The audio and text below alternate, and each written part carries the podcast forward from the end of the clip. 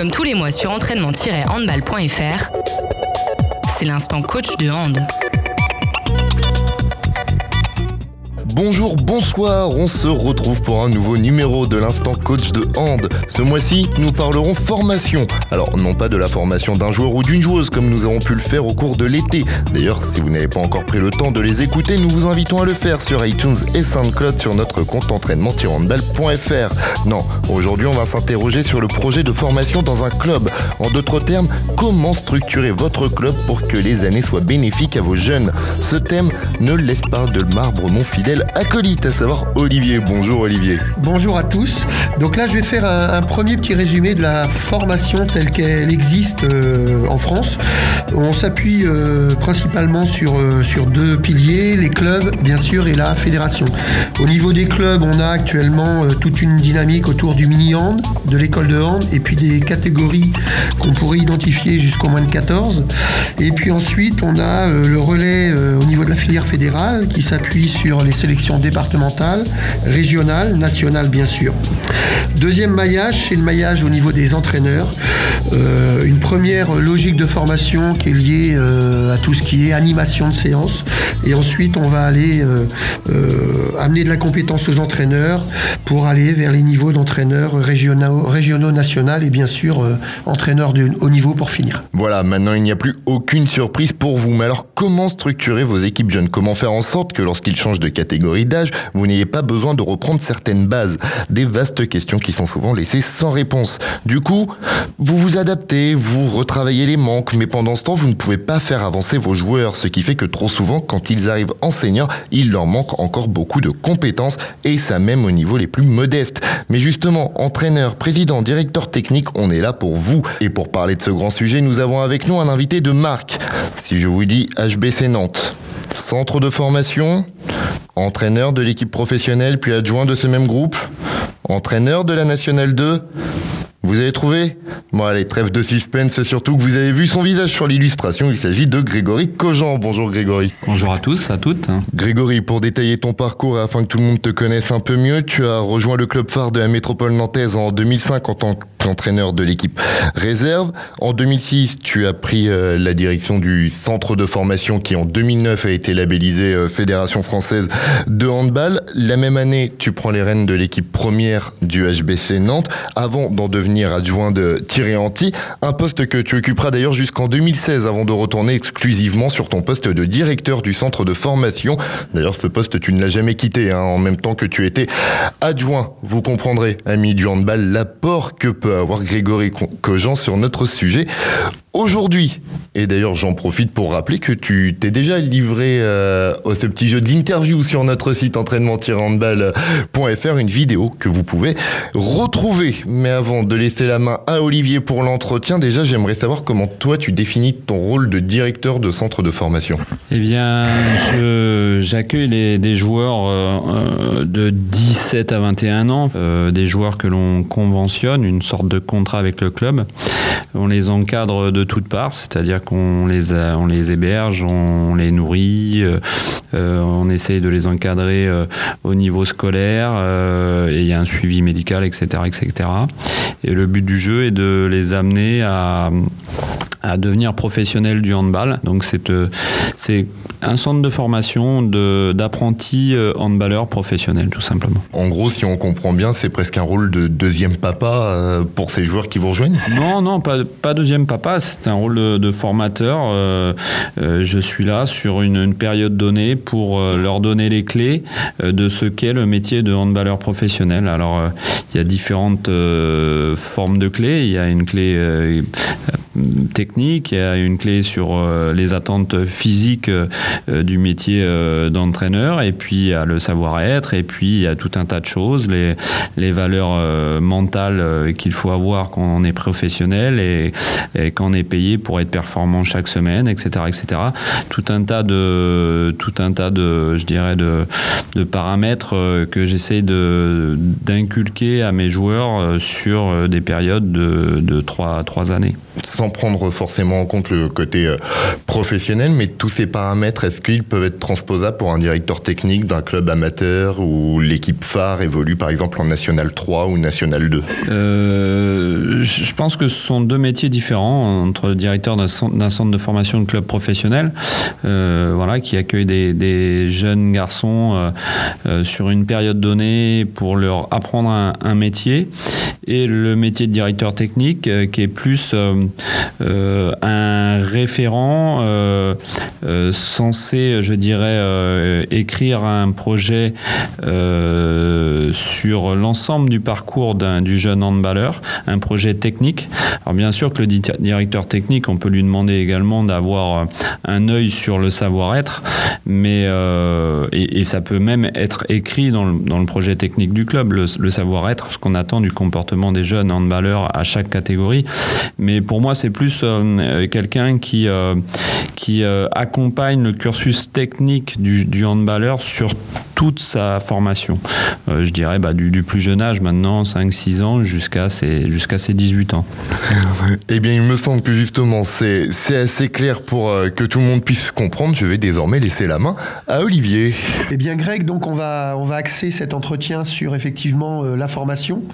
Euh, ma première question, ce serait pour toi, quand on parle de projet de formation, comment on le définit Ou comment toi tu le définirais? Bah, C'est euh, l'accompagnement euh, du jeune joueur, l'apprentissage technique et tactique d'un jeune joueur sur l'ensemble de son cursus, quel contenu on aborde euh, dans l'entraînement et dans les matchs, bien sûr, sur l'approche tactique, avec ce jeune joueur sur l'ensemble de, son cursus. Donc, quel contenu on choisit en fonction des catégories d'âge, en fonction de son développement. Euh, en fonction de ses qualités. Donc euh, voilà, voilà comment je définirais ça. Ça va être intéressant d'avoir ta double casquette en tant que directeur du centre de formation et puis euh, aussi ta formation universitaire, hein, puisque tu es passé par le STAPS. Est-ce qu'on commence dans le handball de haut niveau à réfléchir en termes de préformation? C'est-à-dire en gros, qu'est-ce qui se passe avant 17 ans quoi? Bien sûr qu'à 17 ans, beaucoup de choses sont déjà bien ancrées chez le jeune joueur, notamment sur l'aspect purement moteur. Euh, sur l'aspect purement technique, il est difficile de, changer. On peut, on peut euh, affiner les choses, on peut remédier à certaines problématiques euh, motrices et techniques, mais à 17 ans déjà, beaucoup de choses sont faites et bien ancrées dans la formation du jeune joueur. Donc tout ce qui se passe avant ces 17, ces 17 années, tout ce qui est de l'ordre de la formation, de la préformation du jeune joueur, c'est ultra important, ultra important. Je, m'en réfère à mes vieilles études universitaires, euh, l'âge d'or de l'apprentissage moteur, c'est entre 8 et 12 ans. Donc je pense que sur cette tranche d'âge-là, on doit être capable d'aborder euh, un maximum de situations motrices avec les jeunes joueurs pour qu'ils puissent euh, découvrir l'activité, découvrir tout ce qu'ils peuvent faire techniquement avec un ballon ou techniquement euh, euh, avec leur corps. Je pense que ça, c'est quelque chose d'ultra important. Hein. Je, vais même chercher un petit peu plus loin. Aujourd'hui, j'ai un fils qui, qui va bientôt avoir 8 ans. Et pour moi, euh, il va être important, même si j'essaye de ne pas être trop dans le transfert, qu'il aborde un maximum de situations motrices différentes pour qu'ils puissent euh, ne pas avoir de, trop de, carences euh, plus tard. Euh, j'aimerais avoir ton point de vue sur le développement de la capacité chez le jeune joueur ou la jeune joueuse à lire le jeu et à y apporter les bonnes réponses, ce qu'on appelle dans le jargon handball le perceptivo décisionnel. Hmm. Quel est ton point de vue là-dessus? Je pense que c'est quelque chose de, là aussi d'essentiel. Essentiel, qui a trop peu de, de contenu euh, euh, dans, nos cahiers, dans nos livres, dans nos approches du handball qui abordent cette notion-là.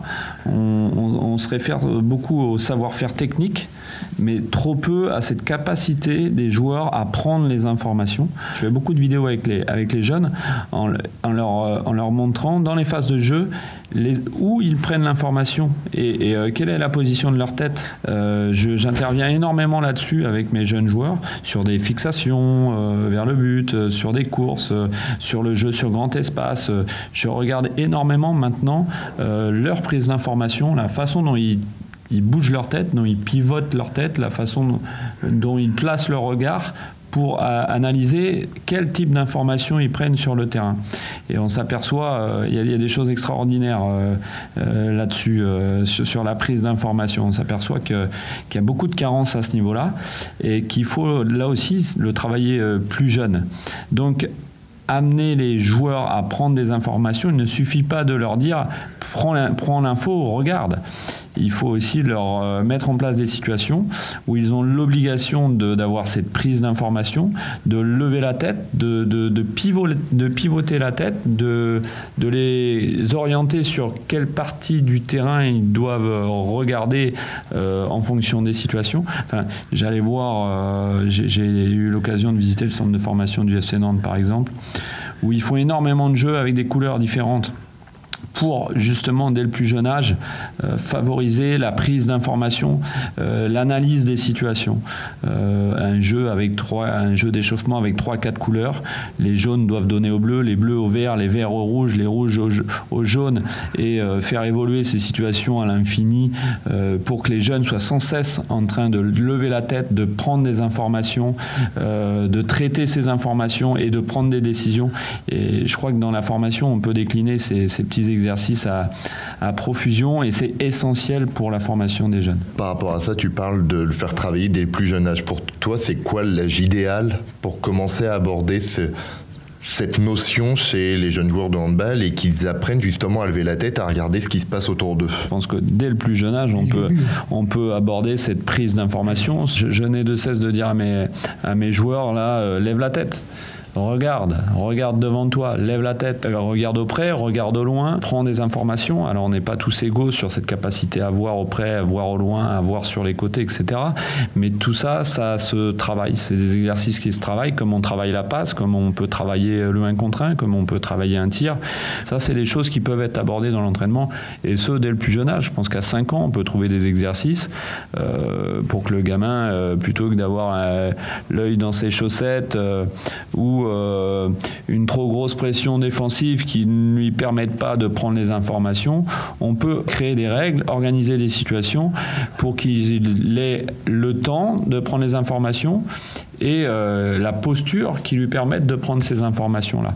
Il y a tout un tas de choses à faire, enfin, je veux dire, il y a tout un tas de jeux à mettre en place dès le plus jeune âge pour, pour, pour développer cette capacité à avoir la tête haute et à tourner la tête et à traiter les informations. Alors euh, pour, euh, pour avancer dans tout, euh, tout cet entretien, l'idée actuelle est de différencier les étapes de la formation du joueur par bloc d'âge. On parle souvent 9, 12, 13, 15. Penses-tu que cela soit encore pertinent? Et ne devrait-on pas commencer à réfléchir plutôt en termes de caractéristiques des jeunes joueurs ou joueuses plutôt qu'en termes d'âge? C'est une question intéressante. Euh, je crois qu'on a un besoin, on a quand même un besoin pour de, s'organiser et de catégoriser, ça c'est sûr. Après, euh, il faut individualiser. Deux gamins du même âge n'ont pas forcément les mêmes besoins, n'ont pas forcément le, même développement physique. Donc il faut être capable de s'en rendre compte et d'apporter à chacun euh, le meilleur contenu possible. Est-ce que c'est un besoin technique? Est-ce que c'est un besoin de prise d'information? Est-ce qu'il est dominant physiquement? Et qu'il se développe qu'à travers cette domination physique. Et il faut déjà aborder quelque chose d'autre dans sa formation. Dans quel rapport de force en plus? Dans quel rapport de force? Une chose qui est ultra importante aussi, c'est dans quel euh, domaine il prend le maximum de plaisir. C'est-à-dire que si à un moment donné, euh, le gamin, euh, il aime le défi physique et tu lui fais une porte d'entrée sur la prise d'information et la capacité à faire le bon choix, certes, il va progresser et, c'est peut-être un contenu qui est, important pour, pour en faire un joueur meilleur, mais c'est peut-être cette approche-là qui va moins lui convenir par rapport à son, à son besoin de, de défi physique ou de d'énergie. C'est difficile à dire, quoi. C'est sûr que euh, euh, il, faut quand même euh, avoir une, vraie lecture de ce qu'est le môme, quel plaisir il prend dans l'activité, et puis après, bah, essayer de, lui apporter l'essentiel. Et, si on n'apprend pas à voir et à traiter ces informations-là, à un moment donné, on, forme, des, on forme des petits robots et, Et, là, les petits robots, ben, on a du mal à les faire évoluer plus tard. Quoi. Donc, voilà. On va aborder un, autre thème dans la formation qui, pour l'instant, est quand même ou survolé ou souvent ignoré. Quelle place, toi, tu penses qu'on devrait accorder à l'aspect psychologique dans le cadre de la formation des joueurs et des joueuses Alors là, pour le coup, euh, c'est un terrain encore méconnu pour les entraîneurs. Euh, on développe en priorité des, connaissances sur, euh, sur la tactique, sur la technique, la technique, la tactique, l'approche de l'entraînement. on a beaucoup développé ces 15-20 dernières années l'approche physique et, là on est en train de basculer, il me semble, vers cette approche de la gestion psychologique des joueurs. Et chez les petits, c'est encore, euh, encore exacerbé cette approche-là. Euh, mais, mais, ça demande tellement de connaissances aussi. Ça demande tellement de connaissances. Donc, euh, ben moi, je avec l'expérience et, les années passant, avec l'arrivée des enfants, etc., on a une approche complètement différente du joueur. on, ça s'agit déjà dans notre vie, on se pose des questions, on prend un petit peu plus de recul et forcément on a une approche psychologique qui est, qui est différente avec le joueur. Donc ça, je trouve que c'est vraiment la partie la plus intéressante de mon métier à l'heure actuelle. Et chez les petits, bah, il y a l'approche de la psychologie du joueur. Et ce que je voulais dire aussi, il y a l'approche de la psychologie des parents de joueurs. Et ça, c'est pas forcément le plus facile aussi. Il faut, il faut être capable d'analyser ce qu'est le joueur et, et le contexte familial. Et la relation avec les parents et pourquoi le joueur fait du handball. Et ça, c'est aussi tout un tas de paramètres qu'il faut prendre en compte quand on est, quand on est entraîneur. Mais je, crois que les entraîneurs, très honnêtement, un jour, ont quand même cette lecture euh, d'éducateur euh, avec une prise en compte quand même du, du, côté psycho du, des, des, joueurs. Euh, je, je, vais rajouter dessus, euh, par rapport aux entraîneurs que tu côtoies, on est quand même sur des, beaucoup d'entraîneurs dont c'est le métier, ou alors qui évoluent à un certain niveau. Un entraîneur qui a une équipe une fois par semaine, qui a un contact avec les familles peut-être qu'une fois par mois, a pas tout à fait les mêmes armes pour pouvoir découvrir tout mm. cet environnement psychologique. C'était ce que je voulais rajouter à ta petite intervention. Autre sujet, comment agir pendant les jeunes années de formation pour éviter les gestes parasites sans passer à côté des gestes atypiques? Quand on a reçu Estelle Nzeminko, elle disait que ce qui était génial, c'est qu'on l'avait laissé tout expérimenter, y compris des choses euh, qu'elle jugeait elle-même complètement débiles. T'es arrière gauche, tu finis par tirer euh, ailière droite. Mais par contre, ça lui a permis peut-être de développer tout un tas de, de savoir-faire que dans un environnement classique, elle n'aurait pas pu développer et qui sont presque devenus sa force. Quoi. Hmm. Ce qui est intéressant là dans ce qu'a dit Estelle, c'est être capable de, de, de pouvoir découvrir tout un tas de situations, de pouvoir faire le tri et puis de développer des savoir-faire grâce à, cette, à cet apprentissage ouvert, je dirais. Et ça, je trouve que c'est essentiel dans la formation. Et on en revient à ce que je disais tout à l'heure sur l'apprentissage moteur. À un moment donné dans la formation, on est obligé de, de, de laisser le joueur découvrir tout un tas de choses. Et, euh, et il faut le laisser libre. Et après, c'est lui qui fera le tri, grâce avec les entraîneurs, avec la, montée du, niveau de jeu, etc. Il fera le tri pour devenir de plus en plus efficace. Quand j'interviens auprès de, jeunes éducateurs, euh, je leur dis de, laisser beaucoup plus d'ouverture, euh, de, temps d'exploration aux jeunes avec la balle. Avec la balle, notamment, euh, on a trop tendance à leur, à leur supprimer la balle. À un moment donné, pour un petit de 5 ans, d'avoir un ballon une fois toutes les 10 minutes dans les mains, c'est hyper frustrant. Si on veut qu'il soit meilleur avec la balle plus tard, il faut qu'il ait un maximum de temps avec la balle euh, plus tôt. Euh, et, les, meilleurs joueurs de ballon euh, de, de maintenant, enfin à, l'âge adulte, ce, sont ceux qui ont passé leur temps à jouer à la balle sur les terrains. Et il faut aussi trouver des situations chez les petits où eh ben, il y a plus de temps avec la balle. Je ne dis pas des situations individuelles où ils ont tout le temps la balle dans les mains, mais pourquoi pas des situations où sur une situation de jeu, sur une opposition, il y a un, deux, trois, trois, quatre ballons où ils enchaînent les tâches d'un demi-terrain à un autre avec un ballon dans chaque demi-terrain. Mais il faut que les jeunes expérimentent explore. Et pour explorer, il faut quand même avoir la balle. On est dans un jeu de ballon. Et un ballon pour 16 gamins sur un terrain, un ballon qui touche 17 secondes de temps effectif sur une situation qui dure une demi-heure, c'est trop peu. Et c'est dès le plus jeune âge qu'il faut qu'il qu'il expérimente. Et au fur et à mesure de sa progression, de on va trier le bon du mauvais, on va trier ce qui est euh, le geste parasite du geste atypique. Parfois, le, geste atypique pourra devenir extrêmement efficace. Parfois, le geste atypique pourra devenir, pourra être un blocage pour le plus haut niveau. Mais ça reste qu'un blocage pour le plus haut niveau. Il est là le rôle de l'entraîneur dans l'accompagnement, d'arriver à faire comprendre aux jeunes que peut-être sur ce type de geste, il est actuellement en échec, mais c'est le chemin à suivre pour être plus tard en réussite. Et inversement. Mais c'est pas évident. C'est pas évident pour des gamins qui sont dans le, dans le, dans le temps réel, qui sont dans le résultat immédiat. Euh, mais bon, c'est le rôle de l'entraîneur, de l'éducateur, que de, de, les amener à, à, à comprendre ça. Quoi. Alors pour continuer à avancer euh, sur le sujet, la vidéo et les nouvelles technologies donc, euh, ont pris une place énorme dans le haut niveau. Est-ce un sujet abordé dans la formation du jeune joueur et pour toi, à partir de quel âge doit-on aborder le sujet? Je pense que c'est quelque chose d'essentiel et je suis très bien placé pour le dire parce que euh, très longtemps dans mon travail, c'était une vraie lacune chez moi. J'utilisais que très peu la vidéo. Alors le fait d'être d'en faire beaucoup avec les pros. J'avais un petit peu de mal à me remettre dans la vidéo pour les jeunes, mais pour moi c'est quelque chose d'essentiel que je n'utilise toujours pas assez, notamment dans l'entraînement, pour euh, montrer aux joueurs ce qu'ils font, parce qu'il euh, y, a un vrai delta entre ce qu'ils pensent faire et ce qu'ils font. et la vidéo est vraiment le seul outil objectif qui permet de rétablir les choses. Euh, et dans la formation des jeunes, je pense que c'est encore plus, euh, encore plus révélateur. Les, petits n'ont pas vraiment l'habitude de se voir, de s'imaginer, de se représenter dans l'espace.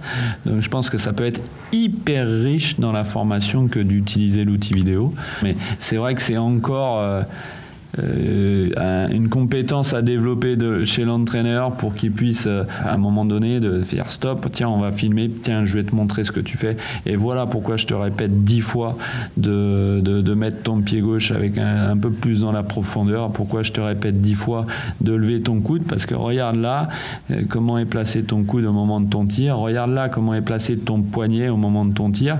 Je pense que ça, ça peut faire gagner beaucoup de temps et d'énergie à un entraîneur que d'utiliser l'outil vidéo. Je pense que c'est hyper riche. Mais je suis le premier à ne pas assez l'utiliser. On a presque abordé le sujet tout à l'heure, mais euh, j'aurais aimé qu'on y revienne. Euh, quand on s'intéresse à un jeune joueur, Généralement, on parle de potentiel, donc de morphologie, de culture aussi, l'aspect euh, dans mhm. quel bain culturel euh, mhm. euh, lié à l'activité il a baigné. Bien sûr, de savoir-faire, on pourrait parler de compétences, mhm. beaucoup plus que de savoir-être, d'attitude. Dans quel ordre, toi, tu placerais ces éléments de décision pour imaginer le, potentiel futur d'un joueur? Aujourd'hui, pour le plus haut niveau, le, savoir-être, c'est cette capacité à se battre à tous les instants, cette euh, notion de, d'être, euh, d'avoir une mentalité de compétiteur, de refuser de perdre, de chercher la gagne dans tout ce qu'on fait. Là, on parle de plus haut niveau. Hein. C'est quelque chose qui est déterminant. Euh, qu'on regarde, mais qu'on n'a pas, pour le coup, pour le coup, catégorisé. Je trouve qu'on catégorise pas assez le fait que certains sont des, ont des vrais de compétiteurs. Quoi. Et ça, pour moi, c'est déterminant pour aller au plus haut niveau. Mais pour aller au plus haut niveau, il faut aussi euh, un gabarit, des qualités physiques, des qualités techniques. Ça, c'est sûr, il faut tous les paramètres. Alors, ça renvoie beaucoup au subjectif. Et c'est pour ça qu'il y a tellement de joueurs. On a dit, mais il est grand, il tire fort, il saute haut, euh, il joue bien au handball, mais il, il a gâché sa carrière, il n'a pas réussi parce qu'on ne pense pas à la base qu'est-ce qu'il a dans la tête Qu'est-ce qu'il qu'est-ce qu'il aime faire?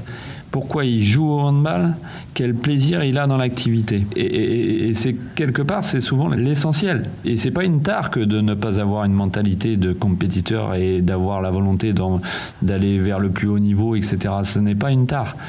Mais je pense qu'on on éviterait beaucoup de, de déception, de déception euh, si on prenait un petit peu plus en compte ce paramètre-là. On a, toujours l'impression aussi qu'on peut peut-être remédier à, cette euh, notion de manque de combativité, de manque d'engagement, etc. Parfois on le peut parce que il y a des gamins qui sont un petit peu sur la retenue et que et qu'on arrive à transformer mais mais parfois on est on est on est juste euh, on est juste impuissant par rapport à ça et il faut être capable de de prendre des décisions à ce niveau-là pour ne pour ne pas perdre de temps quoi. Ça se joue à pas grand-chose, hein. on se trompe tous hein, dans l'analyse des joueurs, dans l'analyse de la mentalité du joueur. Moi j'ai des joueurs que, que je trouvais trop euh, euh, suffisant, etc. Et puis finalement, euh, c'est un manque de confiance en, eux qui, qui masquait. C'était une posture pour masquer, une posture pour masquer un manque de confiance. Il y, a, tout un tas de choses. Donc, euh, c'est pas évident d'avoir la bonne lecture du, du môme. Quoi. Alors là, on va reprendre un petit sujet un peu plus général. Euh, la France semble avoir réussi à mettre en concordance les résultats des équipes nationales jeunes avec celles des, des, A. Hmm. Euh, pour toi, à quoi ou à qui doit-on attribuer cette réussite des dernières campagnes? Déjà, en France, on a un système fédéral, euh, une organisation qui est unique au monde, avec énormément de licenciés, des clubs structurés, énormément de salariés dans les clubs énormément d'entraîneurs euh, formés, euh, une, une euh, une détection des jeunes organisée, des pôles espoirs organisés avec des entraîneurs salariés, des entraîneurs compétents, un enchaînement avec des clubs pro de plus en plus euh, organisé. De, enfin, on a un maillage euh, territorial, une organisation qui est unique au monde. Unique au monde, avec, grâce au titre des, et au travail de la fédération et au titre de, l'équipe de France, de plus en plus de licenciés. Euh, donc on, arrive à avoir de plus en plus de joueurs potentiels. Et rares sont les potentiels qui passent entre les mailles du filet. Euh, on les entraîne de plus en plus, de plus en plus tôt. Mais on a réussi aussi à, à, développer ça chez les jeunes parce que je pense qu'il y a eu la force de l'exemple des, des, plus grands. Il y a un côté mimétisme. Un côté mimétisme. Voir des gens gagner. Voilà, on, rentre dans cette euh, dimension, de, la gagne, cette mentalité, euh, cette croyance que la France peut que gagner, qu'on est là pour gagner, qu'on ne peut pas faire autre chose que gagner. Je crois que ça a été une culture qui a été... Euh, qui s'est développée. Qui s'est développée dans, toutes les catégories jeunes. Et ça, c'est positif. On n'est pas juste les plus bons parce qu'on a... Quatre phénomènes. On a inventé l'eau chaude et que les autres sont stupides. Non, on a des moyens à notre disposition qui sont uniques. On s'est battu pour ces moyens-là. Donc félicitations à tous ceux qui se battent pour ces moyens-là. Mais notre système est unique au monde. On a beaucoup plus de moyens que bien d'autres pays qui sont en concurrence avec nous au niveau international, notamment l'Espagne. Bien plus de moyens. Donc il ne faut pas non plus trop fanfaronner, mais, mais notre système est unique. Donc ça, ça a donné euh, l'équipe de France et puis tout le reste. Bah, après, dernière chose, euh, parce que j'y pense, parce que je trouve que Eric Quintin, j'adore Eric Quintin, j'adore Eric Quintin, j'aime beaucoup Johan Delattre aussi. Ce sont deux, deux entraîneurs compétents, intelligents. Euh, j'aime beaucoup leur approche qui est différente l'une et l'autre. Mais je trouve que ce sont deux entraîneurs extrêmement compétents à la tête des équipes de France U21, U19. Euh, et puis bien sûr, euh, la toute dernière conclusion, euh, il y a le travail des, responsables de centres de formation qui n'est pas non plus à négliger dans, tous ces titres gagnés par les, par les équipes jeunes et juniors des équipes de France. Alors là, on va, on va finir par deux questions sur plutôt de l'ouverture. Est-ce que toi, tu as une idée de ce que le handball de demain nous proposera? J'espère qu'on va arrêter de jouer à 7 contre 6 déjà. Euh, ce qui est bien ces dernières années, là, qui est vraiment quelque chose d'extrêmement positif, c'est la, la vitesse de jeu, la rapidité du jeu. Je crois que euh, c'était une, les changements de règles, notamment l'engagement rapide, mais tout un état d'esprit autour du, rythme. Moi, je sais que ça fait quelques années maintenant, j'ai toujours aimé l'engagement, l'investissement, etc. Mais la notion de rythme est quelque chose euh, qui est présent dans mon discours, de rythme de jeu, de rythme d'un de, match. Maintenir un rythme élevé dans un match. Et, ça, c'est extrêmement important euh, pour le handball. Ça nous a permis de nous développer. C'est ce qu'aime le public et, on est là pour, euh, pour fournir au plus haut niveau, je parle de plus haut niveau, un spectacle sportif. Donc moi je souhaite que le handball continue d'être ce qu'il est aujourd'hui, un, jeu spectaculaire, un jeu fait de vitesse et d'action spectaculaire. J'ai un petit peu peur euh, de ce que je vois ces derniers temps euh, dans les Final Four de Ligue des Champions avec des équipes hyper puissantes, je dirais organisées autour du défi physique, euh, du combat, euh, et qui en oublient de, jouer vite. Et moi, j'ai envie que le handball redevienne, euh, enfin, devienne soit, soit un sport fait de spectacle et de vitesse. Aujourd'hui, si on regarde la dernière finale de Ligue des Champions, c'est Vardar qui gagne avec, bah, c'est tout simplement l'équipe qui monte le plus la balle qu'un jeu euh, avec euh, plus de vitesse. Alors, euh, avec un projet défensif avec fait de plus de pièges, plus étagé, bah, D'ailleurs, quasiment le seul équipe à défendre étagé. Je crois que c'est pas anodin que le Vardar ait gagné cette année. c'est l'équipe qui a été la plus ambitieuse dans le jeu. Donc par rapport à ce handball qui, qui, va aller vers de plus en plus de vitesse et d'intensité, j'espère. Est-ce que tu penses que la filière de formation, pour boucler la boucle de ta venue actuelle, elle est adaptée aux enjeux de ce handball de demain qui doit aller vers de plus en plus de vitesse et de spectacle mais il faut pas se tromper sur les gabarits, quoi. Tout simplement, les gabarits. Ni trop, ni trop peu. voilà. je crois qu'il y, a de la place pour tout le monde dans le handball. C'est ça qui est extraordinaire aussi dans notre sport. C'est que il y a la place pour les plus grands, il y a la place pour les plus petits. Euh, il y a la place pour la vitesse, et il y a la place pour la puissance, il y a la place pour la technique. Il faut, il faut pas euh, n'avoir une, on en a déjà parlé, mais une entrée que par la dimension euh, morphologique. Euh, on ne va pas parler de physique, parce que le physique, ça peut être petit, grand, etc. Ou les qualités physiques. Bien sûr qu'il faut des qualités physiques, mais pas une entrée que par la morphologie. Je pense qu'il y a la place pour les, pivots de 2m05, mais il y a aussi la place pour les pivots d'un mètre 80. Pour battre un grand de 2m05, soit tu passes par-dessus, soit tu passes par en dessous. Quoi. Donc euh, bah, c'est à toi de choisir tes armes. Quoi. Eh, vous l'aurez compris, ce processus de formation demande du temps pour se mettre en place, mais si vous vous inspirez de ce qu'on vient de vous dire, vos futurs joueurs rouge-gauche pourront réaliser de belles choses. Mais pour qu'on soit bien d'accord, Grégory, est-ce qu'on pourrait rappeler les grandes étapes à respecter pour établir correctement son projet de formation? Là encore, la, la, découverte de l'activité dans un premier temps, où il faut vraiment euh, faire en sorte que les joueurs euh, euh, prennent du plaisir.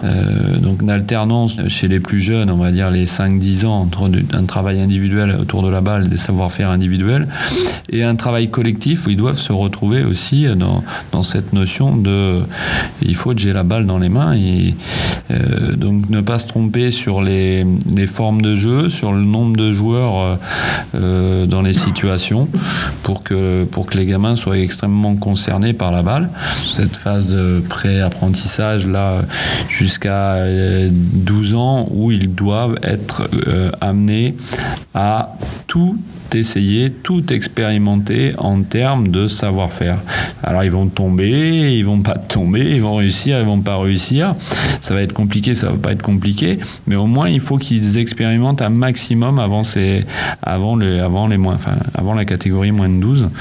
Donc pour moi c'est quelque chose d'important. Et puis après au fur et à mesure euh, de 12 à 16 ans, il y a l'apprentissage du jeu collectif, euh, la notion de jeu collectif, des relations à deux, aux relations à trois, aux relations euh, collectives. Donc ça, ça s'apprend progressivement. On a bien compris tout ce qui, tout ce qu'il fallait à peu près faire et dans quel ordre pour que cela fonctionne. Olivier, je me tourne vers toi comme euh, tous les mois puisque toi aussi tu as griffonné deux trois informations que tu as retenues de cet entretien. Alors comme euh, l'entretien était assez riche, j'en ai griffonné quatre. Euh, J'ai pas réussi à choisir. Euh, je vais rappeler à tout le monde euh, que, que l'âge d'or de l'apprentissage moteur, c'est de 8 à 12 ans. C'est quelque chose qu'on oublie euh, souvent. Et, euh, et quand on va dans les salles, euh, on s'aperçoit qu'il n'y a pas assez d'activité sur les jeunes catégories. Le temps de jeu effectif doit être beaucoup plus important. Le deuxième point que je retiens, c'est cette notion de vidéo, amener la vidéo le plus tôt possible pour, pour habituer nos jeunes joueurs et jeunes joueuses à, à la comprendre, à l'utiliser. Et la vidéo a deux aspects très intéressants, c'est euh, euh, s'identifier, soi-même, mais c'est aussi la vidéo en termes de mimétisme, voir beaucoup de handball à travers de la vidéo, parce que ça permet aussi de, de, s'améliorer euh, fortement. Dans le troisième point euh, que j'ai euh, clairement apprécié de la part de Greg, c'est tout cet aspect lié à l'état d'esprit, être joueur, malin, pied joueur. Enfin, le, le- le type de jeu que, en tant que spectateur, on adore voir parce que bah voilà, ça, on a l'impression de, de passer un très bon moment. Et puis le quatrième euh, qu'il faut pas oublier, c'est euh, cet aspect euh, lié à la formation à la française qui est clairement identifié dans le monde. Il faut vraiment qu'on on garde toujours ça dans un coin de notre tête, qui est un maillage unique au monde. Et puisque tu parles de formation, je vais en profiter pour rappeler que vous pourrez retrouver sur le site entraînement-handball.fr des séances constructives et évolutives à mettre en place avec vos équipes pour aider, euh, pour vous aider à former vos joueurs. Vous nous connaissez maintenant et vous savez qu'après un entretien, on ne lâche pas nos invités sans qu'ils nous aient parlé de leur parcours dans ce monde fantastique du handball. Et c'est ce à quoi va se livrer Grégory Cogent ce mois-ci, puisque c'est l'heure des trois questions A. Grégory, pour commencer, comment tu en es venu, toi, au handball? Deux choses, je faisais du football et du judo. Et euh, j'ai eu un très mauvais entraîneur de football euh, qui m'a dit qu'il fallait absolument que je choisisse entre le football et le judo. Alors euh, je me suis mis au handball. Voilà, ça, c'était une première chose. Non mais c'est pour la blague, mais j'avais la salle de handball à 100 mètres de chez moi et, et mes copains de la rue qui jouaient au handball. Donc ça facilitait mon, ma, ma décision. Et puis il y a un- encore un autre paramètre, c'est que mon, mon professeur de CM2 était le président du club. Donc euh, c'est le modèle à l'ancienne, l'instituteur président du club qui nous initie au handball et qui nous amène au handball. Mais il y a aussi le fait qu'à un moment donné, j'ai eu un, idiot d'éducateur qui m'a- râlé dessus. euh, après un tournoi en me disant tu peux pas faire deux sports à la fois maintenant va falloir que tu choisisses et puis bah, j'ai dit bah oui on a choisi donc je, suis parti vers, le, vers un sport vers le handball quoi. Dans ton parcours, un coach qui t'a marqué et pourquoi? Un coach qui m'a marqué, j'en ai eu plusieurs de coachs qui m'ont marqué. Je suis devenu coach. Je, pense que j'ai ça depuis longtemps. Car très jeune, même en cadet, je me souviens que je ressentais euh, au fond de moi-même, je me disais, moi, quand je ferai ça, je le ferai pas comme ça. Je pense que beaucoup de coachs, de futurs coachs ou de coachs, euh, ressentaient ça quand ils s'entraînaient. Moi, je ne ferai pas ça comme ça. Souvent, parfois, des frustrations qui nous amènent à devenir ce qu'on est. Euh, euh, des coachs qui m'ont marqué. euh, j'ai eu, au niveau senior, j'ai eu plusieurs coachs, deux, deux sur de longues années, deux approches totalement différentes. Là encore, ça amène à réfléchir. Quelqu'un de très bon, très très bon dans l'entraînement, dans la technique, dans l'organisation euh, euh, des séances, euh, dans la dans dans l'approche technico-tactique, dans la gestion de l'entraînement, excellent. Mais avec qui j'ai pris aucun pied humain. Voilà. Et j'en ai eu un qui était beaucoup moins bon, mais avec qui j'ai pris un pied fou humainement. Et j'ai été bien meilleur avec le deuxième qu'avec le premier. On en parlait tout à l'heure avec Olivier, mais le hand évolue beaucoup en ce moment. Alors pour toi, le coach de demain, quelles doivent être ses principales qualités? Ah, Si on parle de coach de haut niveau, aujourd'hui, il y a tout un tas de paramètres à prendre en compte. Euh, et le coach de demain, euh, le coach numéro un sera beaucoup plus un, un- un manager, manager dans le sens management des joueurs, management humain, gestion de l'environnement, gestion des médias, gestion des dirigeants. que gestion, une gestion générale, gestion des sponsors bien sûr, communication, euh, je crois que c'est aujourd'hui l'entraîneur est un l'entraîneur numéro un n'est plus un simple technicien ou simplement un technicien, quelqu'un de terrain. Aujourd'hui, l'entraîneur est un manager. Il fait du management. Et je crois que aujourd'hui, pour être au plus haut niveau, si on n'a pas cette capacité à, manager et à communiquer et à vivre avec tout le contexte du handball de haut niveau, euh, on ne fait pas long feu. Merci à toi Grégory d'être venu nous voir entraînement-handball.fr. Merci également Olivier pour cet entretien et son regard sur la formation. Et merci encore une fois à vous d'être toujours aussi fidèle à l'instant coach de hand. Je vous rappelle que vous pouvez trouver ou retrouver tous les épisodes sur notre site ou sur notre contre entraînement-handball.fr sur iTunes et SoundCloud. Et si vous souhaitez qu'on approfondisse un sujet qui vous tient à cœur ou tout simplement poser une question à l'un de nos invités, vous savez comment faire. C'est sur Facebook et Twitter au compte entraînement-handball.fr que ça se passe dans l'espace commentaire de ce podcast. L'émission arrive à son terme. Passez un bon mois handballistiquement parlant. Et bien sûr, le mot de la fin, surtout, coachez-vous bien.